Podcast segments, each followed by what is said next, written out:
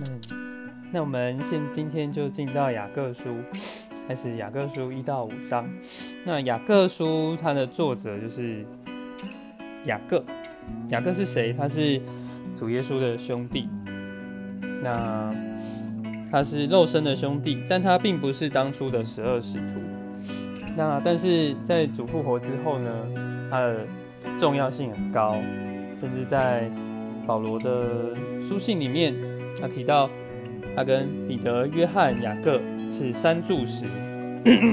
那是很重要的使徒。那我们从这边第一章的 第一节就看到说，这个主的奴仆雅各写信给在散居的十二个支派。那很特别，就是说我们刚刚结束加拉太书嘛，可以从加拉太书里面看见，其实呃当时的犹太人的信徒跟外邦人的信徒中间是有一些文化的差异。那雅各在这边的书信又特别只针对十二个支派，所以也证明了，呃，他可能对于神新约的经纶，就是神想要拯救所有的人，或对于保罗他所传的这一份指示，并不是这么的了解。那我们从加拉太书，我们也过读到的二章那里，呃，当雅各那里来了几位圣徒，他们来到彼得基法这边的时候，彼得就不敢跟这些外邦人一起吃饭了，就可以看出，其实雅各他可能是比较呃遵行这个犹太的律法，是比较守律法的一个人，所以他在这边特别提到这个十二的支派，可能也违反了这个。神新约的经纶，但是他的书信比较宝贝的地方，就从二节开始，这边讲到他在讲到基督徒实行的完全，这个基督徒的品性是有他的地位的，他的话写的非常好，他是有一个从这个十一节的注解的后面呢，我们看到他是一个老练的智者，有人生的阅历。也有借着祷告从神圣源头来的智慧，但是雅各他就是同情犹太教，跟他妥协，这是比较可惜的部分。那我们就进到经文的部分哦。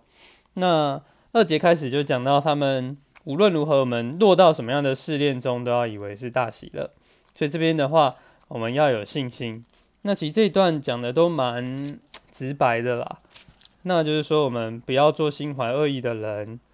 副主人也要降杯，那因为 过夸过于夸耀自己的，其实和太阳升起也就过去了，就是也都必要衰残。那我们要在十三节开始到十八节就讲到，我们要拒绝这个撒旦的诱惑，不要被诱惑。那很特别说，这边很强调我们呃不要觉得我们受试诱是神的一个试炼。那其实也是我们自己的私欲来勾引诱惑的，哎，并不是神刻意想要试验我们什么，其实我们自己本身也有这样的问题，才会陷入这样的试诱。那从十九节开始呢，就讲到我们要借着这个栽种的话，过敬畏神的生活。那 这个什么叫借着栽种的话，其实就是从比较重要就二十二节这里提到的。我们要做行道者，不要单做听道者，因为我们人若只是听道者，就走过就忘记了。唯有详细查看那完备自由的律法，这个二十五节提到的完备自由的律法，其实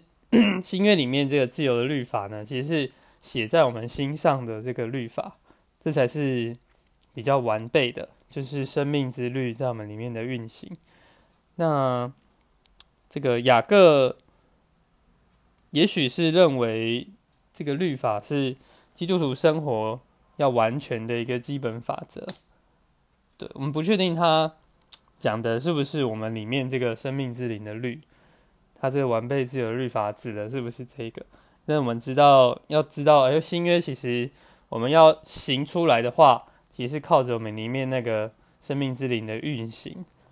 对，不是靠着我们要遵守这个外面完备的律法。好，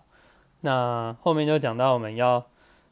在世上是保守我们的清洁，保守我们的境界，看过在患难中的孤儿寡妇，不受世界玷污，这是第一章的内容。